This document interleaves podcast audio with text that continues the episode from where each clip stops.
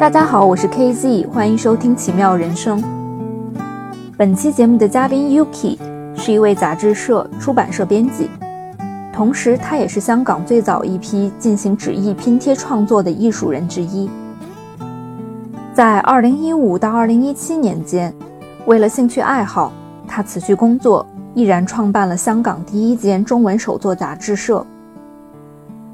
而就在播客节目录制的前后，东京奥运会刚刚结束，获得男子双人十米跳台金牌的英国选手托马斯·戴利，因为在赛场边进行毛线针织，并且给自己的金牌织了一个毛线套，而在互联网平台上一举出圈。手工创作到底有怎样的迷人之处？它是否能够帮助现代都市人短暂地逃离忙碌喧嚣生活？零基础爱好者又如何开启自己的手作之旅？我带着这种种疑问，开启了和 Yuki 的对话。本期节目因为录制环境的原因，收音效果有些不尽如人意，希望大家包容体谅。我们也会在今后的节目中不断完善改进。现在，让我们开启本期节目的收听之旅。让我往水面。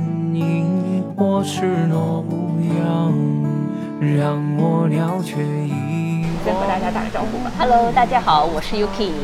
谢谢谢给我这个机会来跟大家做一个这样的分享。因为很多人都觉得手工艺、手作其实是很小众的东西。刚刚也有提过，就是香港这个生活节奏那么快，大家其实正正是因为我们生活节奏很快，很多工作压力又很大。所以，正正是因为这样的情况之下呢，我觉得大家都应该找一个方式，各自呃找到自己的方式去减压。这样的话，我们才可以有一个休息，有一个空间，可以让自己走得更远。那我自己的，有些人可能喜欢做运动啊，有些人喜欢烹饪啊。那我自己来讲呢，就是比较喜欢做手工艺。对我来讲呢，其实通过做手作啊、手工艺这个我这个过程之中，我可以把自己沉淀下来，完全不用去思考啊工作上的那些繁琐的事情啊，生活中的一些琐琐碎的事情啊，或者是一些压力啊。我完完全全在那个状态之中，我是属于一个完全隔离的状态。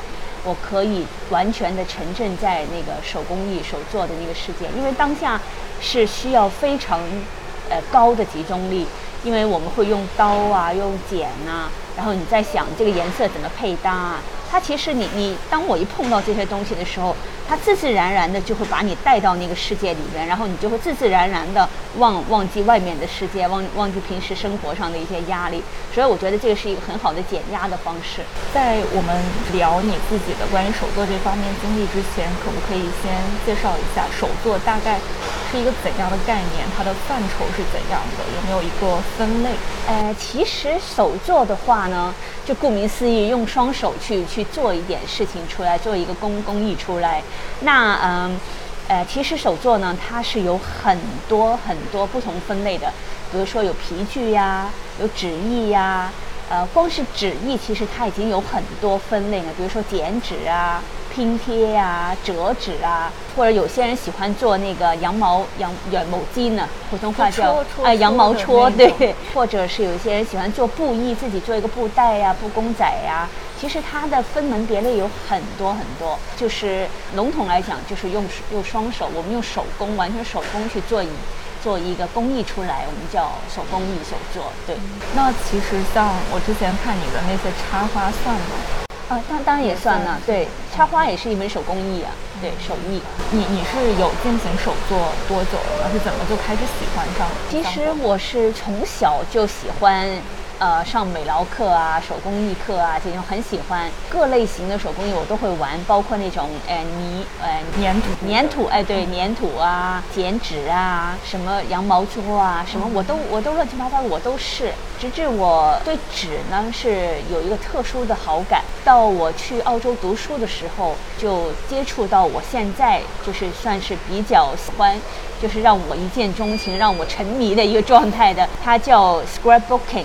其实中文来讲的话，大约可以就是理解为一个纸艺的拼贴，它是靠一张张纸，都是单张的一张纸，怎么把它组装拼贴，靠你的创意，靠你的想法来做出一些很多不同的变化。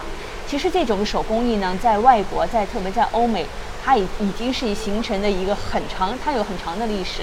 他们也形成一个非常非常专业的一个一个行业，一个专业了已经。他们的纸有专专业的设计师是去设计，然后他们的工具材料都是非常专业，针对纸去做的。所以呃，我接触以后觉得哇，好好玩，因为它的变化很多，然后你可以靠你的想象，靠你的创意。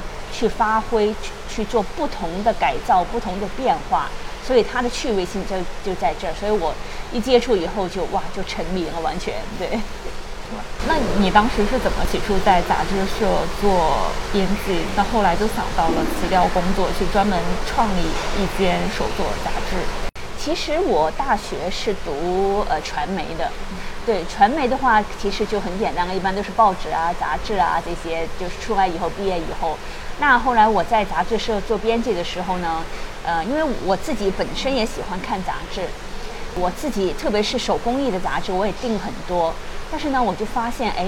都是从国外订回来的，很多都是英文呐，或者日本呐、日文呐。后来我就一直在想，哎，既然当时因为香港呢，其实前几年吧，一个二零一五年左右，当时呢就开始对于手工艺这个怎么讲这个类别，大家开始关注。当时呢，香港很流行手工艺。特别多的那个手工艺的市集，我不知道你平时有没有逛手工艺的市集？对对对，对，当时呢是特别多，然后形成了一个一个风气，也形成了一个这样的一个聚集了一般这样的手工艺的人。然后当时我就在想，哎，既然我自己又做杂志，我又喜欢杂志，我又喜欢看手工艺杂志，但是都买不到中文的。后来我就想，哎，既然我有这样的一个专业，在我又有这样的兴趣爱好，我能不能自己试着自己做一本中文的属于我们自己的介绍本地手工艺的一本这样的手工艺杂志呢？特别是其实当时也接触了很多香港的手工艺的人，我觉得香港有很多呃工艺或者是他们的技艺都是非常好的手工艺的人。但是大家可能都很崇崇尚，比如说日本呐、外国啊，呃，忽略了香港本地的。所以，我我也想借，就是有一个这样的平台，让大家知道香港也有很多很好的工艺人、工匠。所以当时呢，我就想着，哎，要不试一下吧。所以我就把自己的兴趣爱好和专业结合起来，就广东话叫“打抽抽”，就是就是稍微有一点点勇敢的这样的，什么什么都不怕。就去试了这本杂志，对，因为其实自己以一人之力去做这件事也是挺困难的。那背后是不是有一些其他的支持啊、帮助啊？困难有哪些？当时其实呃不算是我自己，当时我有三个 partner，嗯，但是他们都是嗯编辑类型的，因为都大家都是做这行的，大家对这这个出版有一个热情爱好，但是对于手工艺呢，他们不算很熟。但而且当时是只有我自己是一个。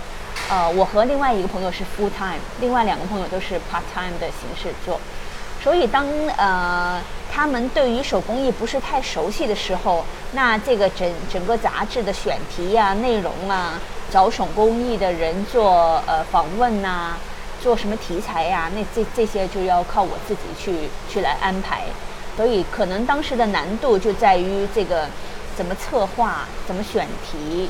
然后可以让大众比较呃接受，因为当时，呃，香港没有专门一本杂志是讲手工艺的嘛。突然间有一本这样的杂志，让大家接受，让大家认识到接受，到你再去愿意去买，那肯定这个过程也是需要一点时间去去做宣传啊、推广啊、说服啊。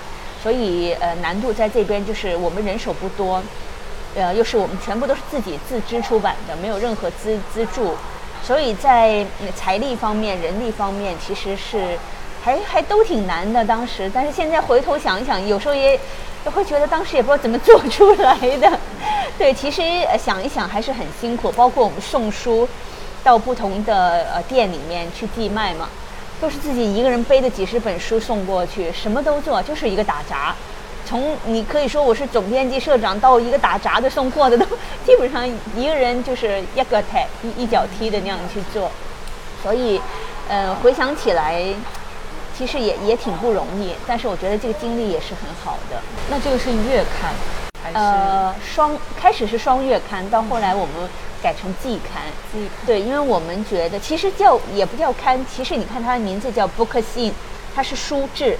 我们的意思就是因为手工艺杂志它没有时效性，你什么时候看都 OK 的嘛。你看的是它的一种文化、一种工艺，没有时效性。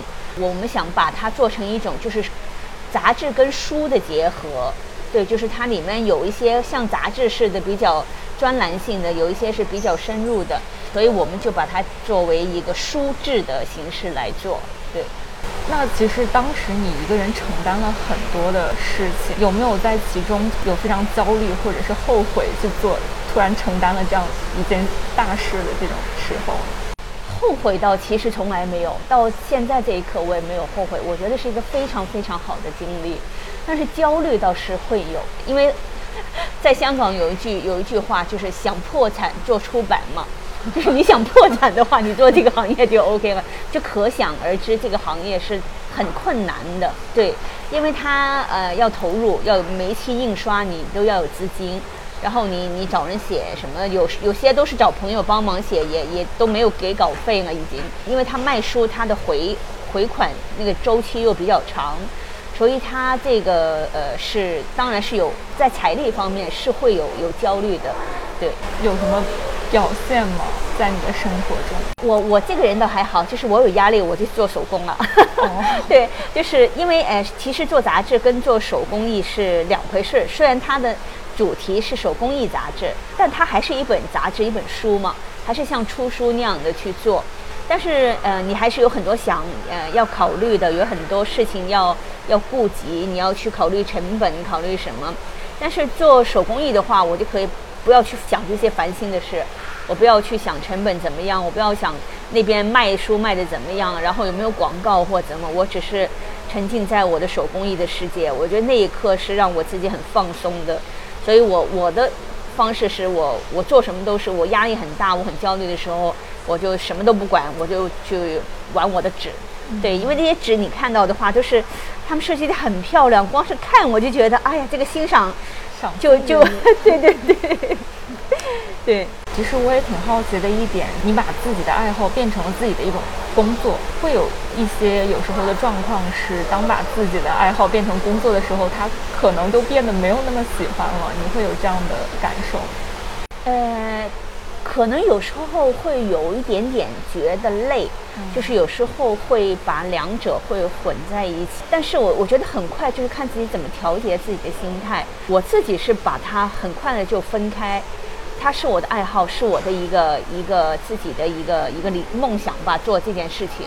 但当我在做这个工作期间遇到很多问题困难的时候，那我就会把自己让自己停一停，让自己分开一下。每一次我都会在想，我为什么做这件事情？我我为什么做这个手工艺杂志？那每一次回想的时候，都是还是很有很有热情在的。所以，我我会把这两件事分开，然后每一次有这样的困难的时候，我就再停一停，我就去去做其他事情了，或或我自己在，呃，做手工艺啊，在从在我做手工艺的中间的过程中，我我找回我对手工艺的这个这个热情和我自己的喜爱。对，嗯，我觉得我的热情到现在还在，热情倒是还好没有被磨掉，反而是自己的精力和体力，这个倒是很很现实的。对，因为人的时间每天就那么多，然后呃，工作时间最多你少睡几个小时，但是体力和精力是有有时候是负荷不不来的，所以当呃有时候会觉得特别累，特别累，甚至会影响我的思考或者判断，然后到到一个这样的状态，其实已经是差不多是杂志的后期了。所以刚刚我有讲过，我们刚开始的时候呢是两个月出一期。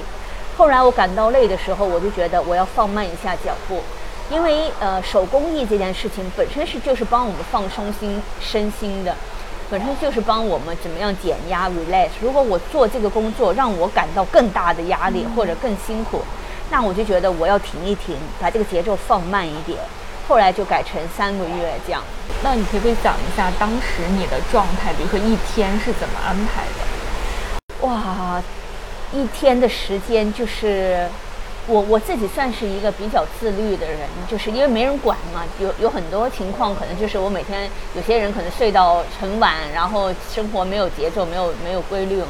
我倒是还好，就是我是规定自己每天，呃，跟我以前上班的时间一样，九点钟我就要要开始工作，对，呃，然后其实正确来讲就是没有一个固定的工作时间了，已经，因为你上班的时候有一个九点上班，六点下班这样的，但是当你自己做这件事情呢，呃，没有下班时间，我每天任何时候我可能都会想到怎么去做。比如说我坐车，我走路，我走到哪儿看到一个什么东西，我觉得哎这个不错，可以适合什么？或者我坐车的时候，我都在扫那个社社交媒体，找一些看看有没有好的一些手工艺的人，有没有什么哪里有什么有趣的，我都会就做这个资料资资料收集，它就变成一个没有没有下班时间，所以所以这个状态呢，你就会觉得到某一个阶段你会觉得很疲累。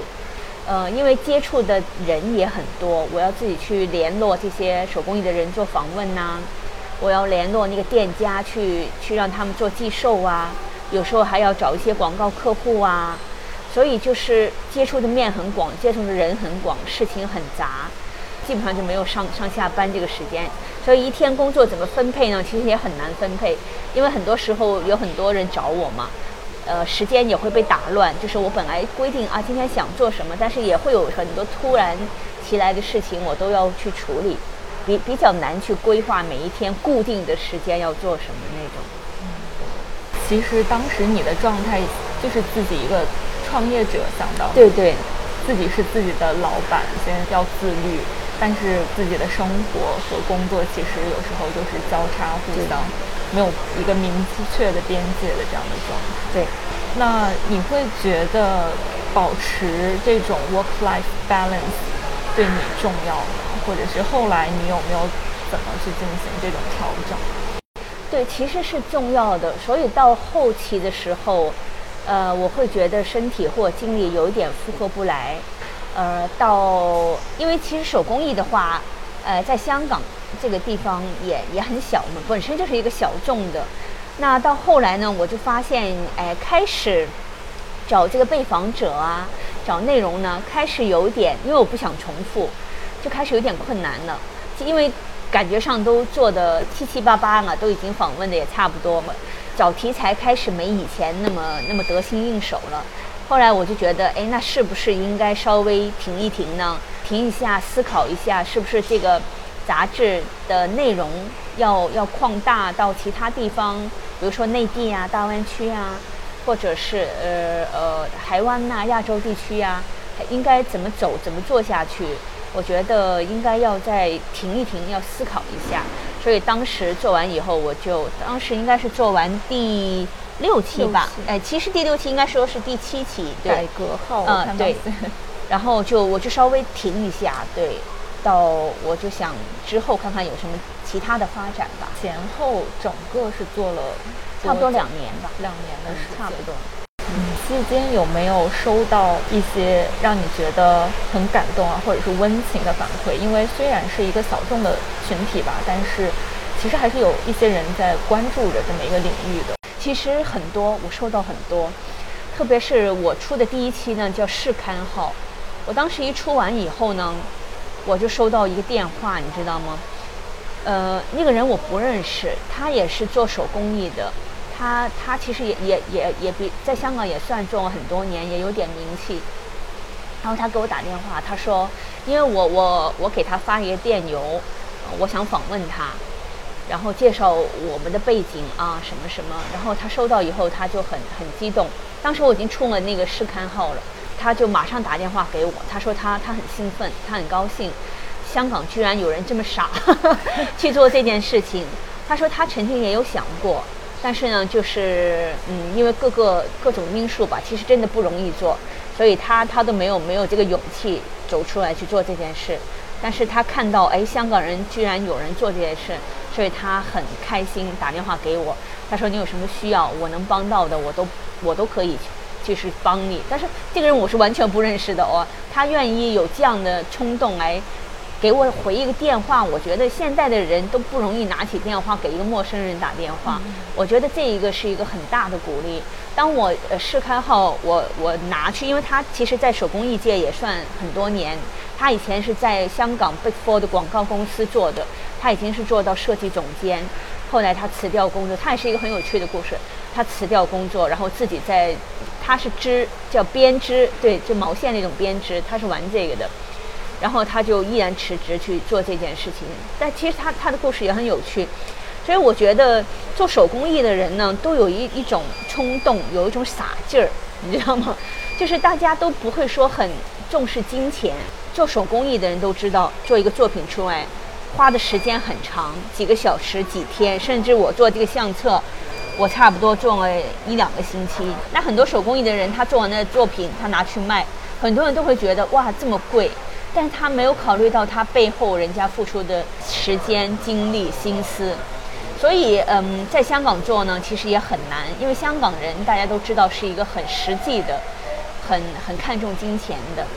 所以做手工艺的人呢，我刚才说都有一个很傻的傻傻的，就是我们都不是说把金钱放在首位。如果是要金钱放在首位，就很难去做这件事情。所以我收到很多这样的鼓励。当我出完那个试刊号，我就把那那本杂志就是送给刚刚我讲的那个那个手手工艺的人，他给了我很多意见，因为他以前做广告，他接触很多媒体、很多杂志，他告诉我你你这个有什么问题？其实我很感动，因为。他可以完全不用去管我的，你知道吗？他收到就好啊。他但是他又给我打电话，告诉我怎么做怎么做，给我很多意见，让我怎么去，我就马上调整。之前试刊号的封面其实是很简单，编排也很简单。后来我马上换封面的设计啊，换版版式的这个排版师啊，整个换掉。你会看到，如果你你回去看的话，你会看到我们不断的在在改善。你看这这个创刊号的纸。跟这一期的纸又不一样了，然后跟这个期的又不一样，就是我们每一期我们都在不断的在进步。我觉得这个过程对我来讲也是一个很好的过程，就是怎么去改善，怎么去进步，自己也进步了很多。这些其实都是我的嗯读者，我去采访的人，他们每次跟他们聊天，他们给我的意见，然后我在不断的优化。呃，有一些是他。文青哈，他们说他们不会做手工艺，有一些人跟我说他不会做手工艺，但是他看到这这样的杂志呢，他就要支持。对，他说因为呃他知道在香港做这件事情很不容易，所以他一定要支持。我有一个我在摆市集的时候，有一个人他买了十本，我说你买这么多干嘛？他说我要送给人，我他说我要让让大家知道，哎，香港有一本这样的杂志，其实很感动了。因为就是买杂志这件事情，我们自己也也也知道，我我们最多买一本就觉得哎这个不错，自己买一本自己看支持一下就好了。但是他一买买了十本，他说要送给身边的身边的朋友。他当然是第一是他认可我这个杂志，第二就是他觉得香港的有一些事情是应该让更多的人去知道，去介绍给身边的人知道。我觉得这个的话，就，呃，已经有一种影响力，影响到大家。第一就是，呃，我聚集了一班喜欢手工艺、做手工艺的这些人，把他们聚集在一起，让大让香港人更多的去了解、去认识他们，去认识这个这个文化。对，但是我觉得其实做一些可能就看似带引号吃力不讨好的事情，在一些细小的细节中，就是感受到其他人对你的一些支持啊，或者是善意，还是你会有很大的动力。对对对，继续去做这件事，也是一个很大的鼓励。其实会当时会有一些伤感吗，或者是失落的一些情绪？当然也也也有。也也会不舍，但是当时也没没想太多，当时就是想着停一停，再再想一想，但是没想到一想就想了，现在已经二零二一年，已经想了几年，对，结果没想到一停停了这么长时间，倒是我自己有点意外。你现在问我，我才想，哦，对哦，我停了这么长时间了。对，所以其实你是不会特别的给自己有一个规划的，或者是想的非常长远的这样的，是吗？当当时是有，但是因为各种因素需要停下来的时候，我就没有再考虑之后。当时纯粹的就想着想先休息一下。香港的手工艺的人，我刚刚也有提到，就是呃很多优秀的，比如说传统的工艺，呃我们都有介绍嘛。那选的过程中，好的、优秀的都已经差不多的时候，我就觉得我想吸收更多，比如说呃内地的。我们各个省份、各个城市都有很多非遗的一些手工艺，其实那些都是手工艺，传统的手工艺。我觉得是不是要在这个方向再再扩大呢？那这个不是我熟悉的领域，当然我我也经常会看，但是不是说我自己最最熟悉的，所以我需要吸收，我需要去学习。那这个也需要点时间和过程，可能说不定我我过几年、过两年我就会做这件事情。虽然这个杂志其实是到目前为止算是停办了，但是我我在试刊号也也也有写一篇，就是呃卷首语的时候，我自己也有写到，我说我这个杂志我不知道可以走多久。当时我就知道，因为杂志真的很难做，特别是这种这样的新的又是小众的，我真的不知道这本这本杂志可以办多少期。其实已经很好，对于我来讲，我觉得已经超乎我自己的预想。当时就写我不知道它可以走多远，但是无论它走多远。它出版几几几本或几期也好，它已经在，因为我们每出版一本，我们都会寄给香港的那个香港书刊局、香港书刊注册处，它那边都已经已经有留留有档案了。就是我这本杂志已经在香港的出版界已经有一个档案在里边，它已经成为历史，很多图香港图书馆也有买。那我觉得这个已经是对于我来讲，他已经在这个过程之中，他留下了他的脚印，我觉得已经够了。突然感觉到，其实我们所做的所有事情都将成为历史，然后你在历史中留下了一个印记。对对对，其实是的，我们做每一件事情都是的。你回回头想一下，对，就是你做的事情在历史中留下的这个这个脚印，它踩得有多深，它的影响力有多大。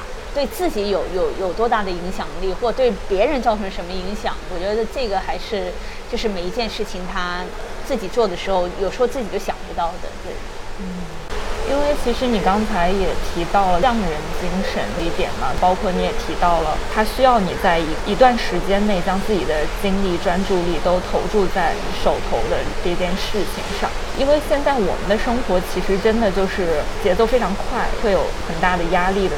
包括因为现在的一些媒体啊，还有这种即时的通讯工具，将我们的生活就碎片化了。嗯，我可能同时要做很多事情，或者说我专注在一个事情上的时候，来了另外一件事情，就像八爪章鱼一样。那你觉得这种手作，或者是像这种专注力，对我们现在的生活有什么意义？我觉得在现在这个年代，意义更大。就是我们现在都是在讲。我们工作也是，我们招聘人也是，我们经常讲的是一职多能。那我们以前讲的是专职，专职我专注做一件事情，我对这个事情的了解，我对这个事情的的整体的一个概况，我会更专业，更有就做会我这样做的话，我会做得更好。但是你想一想，一职多能，就是我每一件事情我都要做。我做这个这个这个职位，我 A B C D 我都要去做。那哪一件事情可以做好呢？我们时间和精力都是有限的。我花六个小时做一件事，跟我花六分钟做一件事，那出来的效果肯定是不一样的。所以我觉得这个年代，我们我们没有办法，因为我们现在真的是一个碎片化的一个一个时代，包括我们自己已经生活习惯也是这样的。我们可能同时听音乐。同时看手机，一边在滑，可能还一边在做什么事情。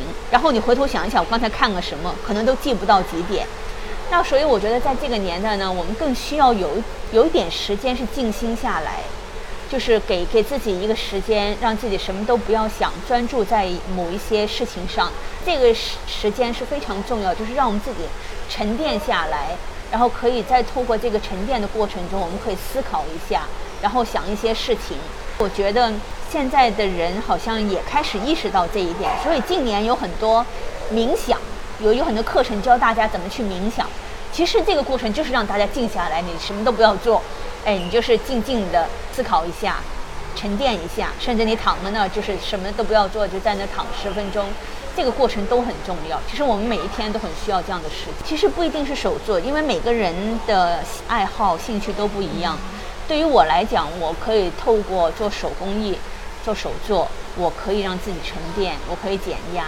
可以对于对于你来讲，你是可以去跑个步或游泳。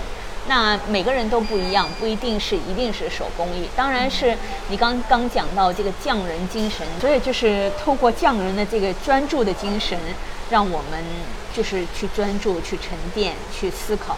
其实匠人精神是不是不光是在进行一些手作呀、手工艺品啊这些方面，它也能反作用在我们的一些工作、日常生活中。对，当然，其实他所谓的匠人精神，其实就是讲的一种一种专注、一种专业，就是我们对于这个工作的一个专业的态度。对，那我们做每一件事，其实都都，如果是抱有这样的态度，我相信我们可能都会做好的。对，其实呃，我还特别想提一点呢，就是很多人呢。呃，有时候做手作的时候，他说啊，我不会呀，我手很笨呐，我没有这方面的这个这个才能啊。其实都不重要，只要你喜欢，你去做去尝试就 OK 了。没有说，呃，做的好不好，其实美和丑，这是很个人的嘛。对，本身审美呀，或者是这个艺术啊，这些都是很主观的嘛。你喜欢你就觉得好了。对，所以无所谓。我也很鼓励小朋友，就是有家长的小朋友，让他们多接触，多做手工艺。其实它不只是一个手脚的一个协调，它而且还是大脑的一个启发。对，让你的大脑怎么去运作，怎么去思考，怎么去拼贴，启发他的创意。我觉得这个是很重要的。那你平时会有参加一些就是手作的课程吗？或者是您作为导师，然后这样去？对我，我有我有开一些课程的，其实早年比较多，呃，现在因为现在已经开始像我自己做的这个纸艺拼贴的这种手工艺，我当时回来香港开班教的时候，基本上香港都是没几个人在在知道认识这个手工艺，到后来慢慢开始越来越多。我也开了很多班，开了很多课程，慢慢的就是现在，呃，最近倒是少了一点，就做课程少了一点。现在开始又又尝试的做一些网课，今年倒还好一点了，特别是去年，我想大家很多时候都是在家里面，都都是减少了外出外，那在家时间多了没事儿干，那最好的就是可以做一些这种手工艺。当时我也就是尝试的做一些，我自己拍拍一些视频。然后做一些网上的课程，然后效果也也还不错，就是大家开始慢慢的接受了这样的方式呢，似乎。那其实你这个也是在业余支持？对对对对，但是相当于也是斜杠青年。对对 是这样子。对对对，嗯，我是斜杠中年了。呃，我觉得这样就挺不容易，利用自己除工作以外的更多的时间去进行一些。自己的爱好啊，然后希望做的事情，我觉得哈，这我的行动力已经没没没前几年那么强了。可能一来就是自己年纪大了，二来呢就是我觉得这个电话的这个 这个毒性，就是有时间好像都是拿着电话在划划手机，对，就是感觉自己感觉比以前呃花在这个。做手工艺这方面呢的时间好像减少了一些，对这个也是我自己要要警惕自己要减少的。另外就是因为现在微信什么的太方便，你觉不觉得工作很多现在以前就是下班就下班了，但是现在很多下班以后都是通过微信，还有很多交流，还有很多工作上的一些讨论，搞得我们的工作时间好像都被延长了。对，这个也是一个会会影响。就是，即便你是一个打工，呃，就是不是像刚才提到的，就是自己创业的，但是你的生活和工作时间也变得比较模糊的这样的一种状态。那你有怎样一些好的建议，能让自己的生活或者是工作稍微的划清一个界限？你有怎样自己的一个方式呢？坦白讲，是是比较难。嗯，对，呃，因为现在的工作就是大家。都知道我们的通讯这么方便的时候，有时候老板找你也是。如果微信里时时间长了不回，他可能就着急了，会打给你啊或什么。所以确实是有点困。我觉得是要看工作性质，有一些工作可能是很 cut off 的，一下班他就嗯，不用再考虑工作，特别是一些服务性的行业，我下班就下班了。但是像有一些，比如说特别是呃 office 啊，或者是嗯呃跟内地或者跟其他地方有接触的这些业务，它其实很难。对，因为有时候大家的工作时间本来就不一样，像内地的公众假期跟香港的公众假期已经不一样了。可能我们放假，他们在上班，那他们跟你讨论工作，他们也不知道你在放假，所以这个就就很困难。所以我自己也也经常被这个可能有一点点困扰，但是我尽量的就是控制住自己，尽量的少碰手机，就是就像那个管自己的孩子，每天要几个小时不能碰什么。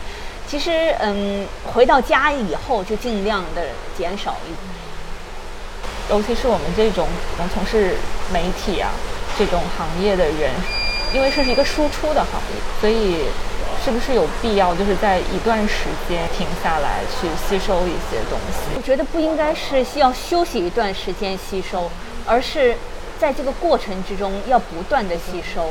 对，因为你。呃，我们其实每天都可以吸收新的事物。我们不应该是等到我专门要我去工作一年，我放假一个星期，我趁这一个星期去吸收。那那个一个星期的吸收力有多强呢？对，那那个是短暂的。我们很多时候吸收是靠积累的，这个慢慢积累下来，它会成为你的一个财富，它会成为你的一个就是一个 input 到里边的东西。到某一个时间点，你不知道你吸收进来的这些东西在什么时候，在哪个点上可以用得着，那这个就是靠你平时的吸收、平时的累积才可以。所以我我觉得是要每天每天不断的在在吸收。像我自己也是，呃，我做手工艺也是，我我看其实我看手机很多时候都是看外国的一些设计网啊，看其他的一些手工艺的一些那个什么。我喜欢看这些呃展览啊，虽然呃不是很有直接的关系，比如说展览和书法，但是它会有刺激作用，它会启发你一些，给你一些灵感啊。原来这个画哦可以这样的配色，因为我做手工艺，我做这种呢，它是一种纸艺的拼贴嘛，它其实也是一种组装，也是一种颜色的混搭，怎么配合？那有时候看很多。我自己没有想到的，比如是色彩的配搭，哎，原来这样的还还挺还挺好的，对，所以这些都是平时的这个积累和吸收。对于比如说还没有入门进行 DIY 制作的这种人，你有没有什么入门的推荐？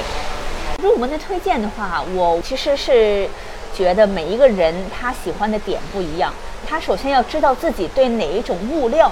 比较敏感或者比较有这个呃呃 sense，就是 sense 就是感感觉，对对感觉。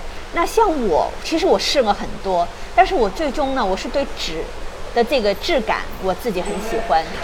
那有些人是对于布他喜欢，所以最重要的是他找到这个物料这种材料的。他自己有感觉的一个一个材料，然后再去做这件事情，他会更容易投入，他会更容易就是喜欢这个。如果他本来对纸都没有感觉，你让他去做这件事，就他不会持久的。感觉是怎么一种感觉呢？好像很难形容，但是又很玄妙的。对，就是很玄妙，就是其实这个感觉就是很很空泛的。你也你也可以讲它很空泛，就是你你感觉你喜不喜欢这个人，就是自己你一看。一相处，你就会知道的嘛。你喜不喜欢？呃呃，这个电，比如说看这个电影，你自己喜不喜欢？很很个人的。所以你你最重要的呢，就是你去尝试。你一去尝试，你就知道了。你去试一下玩那个皮革，你去试一下插花，那个感觉会不一样的。你如果在那个过程之中你觉得很无聊，你在那个过程之中你就觉得，哎，这怎么这一刻还没结束啊？那肯定，那这就肯定不适合你了。对你，如果在那个过程中你完全忘我嘛，就一下课，哎，这么快，那个就是可能你喜欢的东西。就是在前期还是要多去尝对，要尝试。对对对，其实，在这个过程中也是很好的，就是你可以接触很多不同类型的东西，很多事情你完全没有想过是这样做出来的。我比如说，我以前玩陶瓷啊，然后玩很多不同的。然后你接触以后，如果你真的喜欢的话，其实有很多呢，它是可以 mix and match，可以混搭的。比如说插花跟那个纸艺，可它是可以混搭在一起。或者说有什么不同的呃材料物质，你接触完以后，我也觉得，哎，这个可以这样的搭，跟我的这个物料可以结合。它其实是有这样的一个空间在里，就是很好玩，试一下。还有一个问题是，因为其实刚才我们提到了这个行业本来就是不赚钱的行业，它也不是金钱为先的这样子的。但其实和现在的一些社会期待，或者是外界，甚至是有时候长辈对你的期待是相斥的，就是不同的这样子的状况。有些人也会挺纠结这一点的。那你有什么你自己的感受啊、看法？嗯，呃，要看个人，真的要看个人。像我，我是觉得我自己是比较幸运的，我我是真的很幸运，因为我我家里人，我父亲也是做这个这个行业，做媒体的，所以他也很了解这个媒体的情况。嗯，他也不是说一定要他的女儿去赚多少钱，或者是做什么专业人士。他给我的感觉就是一直都是你自己喜欢。做自己喜欢的事情，你开心可以养活到自己就 OK 了。所以我觉得我是很幸运。我知道有有些人可能他有自己家庭的一些经济压力，那没办法。那如果还在这个可以容许的条件之下，我觉得多尝试一些不同的事情，多接触一些不同的事物，做自己喜欢，你会慢慢从中其实找到自己最喜欢的事情，最喜欢的工作。其实我做工作，呃，我从中学开始就出来做暑期工的，我做过很多，但是你就会在这个过程中，你找到自己喜欢的工作类型、工作范畴，在这个过程很重要。你从中学开始打工，有尝试过哪些类型？有很多啊，哎，我小学就已经开始接活了。小学的时候，那些药厂嘛，药厂不是它有那个盒子嘛？嗯。以前那些小药厂呢，它没有机器，那个盒子。呃，印刷好以后要有人把它折叠起来嘛。那小学的时候就接这个盒子来折，折一个不知道几毛钱，反正以前我也忘了。反正就小学无所谓嘛。然后中学的话，我做过很多，做 sales 啊，做一些呃那个诊所的护呃登记护士啊，做一些呃展览会的那些 part time 的那些那些工作人员呐，好多。因为你在不同的工作范畴的时候。你的角色不同的时候，我觉得你会有更多的包容和体谅。比如说，以前我做 sales，我们可能去买东西的时候，我们觉得这个 sales 怎么态度是这样啊，或者是他都不理我，或怎样怎样。但是当我去做一个 sales 的时候，我就会知道，我同一时间在 serve 四五个客，我哪个 怎么可能每一个都面面这样的，对吧？就是你在不同的角色，你会换位思考。我觉得这个尝试不同的工作以后，对我这方面也是有很大的影响。换位思考，对怎么去包容体谅别人。其实是不是也是说，如果从我们个体的话，也要多尝试去换位思考、理解、包容其他的人，站在角度去想那。可能他们有自己的选择，给他们多一点空间。对，那从社会层面这个角度来说，其实我们也需要更多元的一些导向，就是说我们可能对不同的追求啊、想法呀，或者是一些带引号的古怪的一些想法，能够更加包容的。其实我喜欢很多古怪的东西的，我我很喜欢看这些这些电影啊，这些呃书啊。我喜很喜欢看一些很奇怪的，或者是呃包装啊什么很特别的，我觉得就很好玩，它会给我一些不同的刺激和灵感。其实很多东西都是需要需要我们有这样的古怪的想法，才会有出来这样的有创意的东西。所以我觉得不怕古怪，特别是如果家里面有小孩的，就不怕他去尝试一些很奇怪的乱七八糟的，这个是一个很好的训练的过程。对，我自己也是有时候做做手工也是乱七八糟的事。但试出来的效果有时候你你会想象不到。我觉得是，如果从父母的角度，其实也要鼓励小朋友去有自己的很多想法呀、主意。因为有时候我们可能发现自己会有一些把时间浪费在一些看似无用或者是很古怪的事情上面，但是随着时间或者是一定的积累，这些点会穿成一个珠子一样的，然后相互连接在一起，其实会有碰撞，会有意想不到的一些效果。是的，乔布斯有说，dots connect。对对对对，确实，嗯，我也就是很鼓励大家多尝试。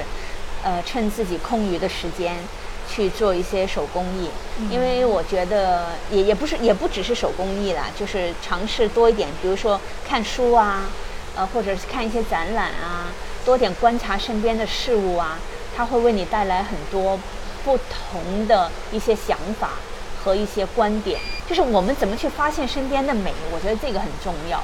我有一次，我就看到有一个墙，它其实是荒废了很久的一个墙，它那个墙的那个油漆什么全部没落了，它那个墙应该是油油过几次，所以它没落下来的那个颜色呢，很多都不一样，很多不同的层次。你这样子看上去好像就是很旧的一个很脏的一个墙，因为它已经长的那个霉呀什么的。但是你细看一下，它很像一幅水墨画，就很有趣。所以我我我其实可能也是一个怪人，我经常会有时候盯着一个东西，我会看一会儿。但是你就会发现，你用不同的角度去看，它那整个的画面，整个事情会不一样的。所以呃，我就很很鼓励大家，呃，多观察，多尝试不同的事情。它会令到你，你的思考会用不同的角度去思考，这个对我们的人其实很很重要，就是不要老是看到一个表面的，好像它是一个很差的一个一个墙，很脏很乱，但是你换换一个角度，看到它好的地方。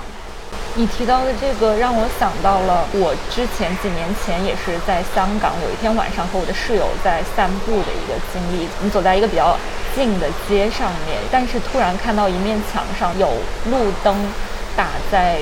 路边的树上，然后那个影是照在整面墙上，然后就感觉像是水墨画还在那边，很漂亮。就是突然就发现很美的那种感受。对对对。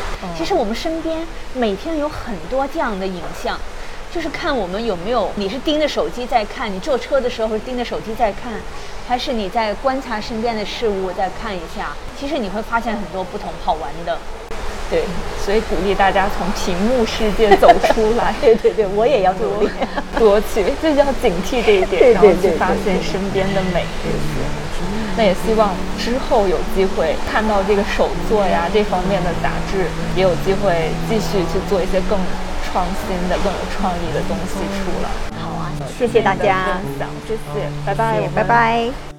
让我脱下捆绑，孤绝沸腾；让我往水面迎我赤裸模样；让我了却遗忘无辜与刀藏；让我心事朝花破轮回复往；让我随你走入光阴中。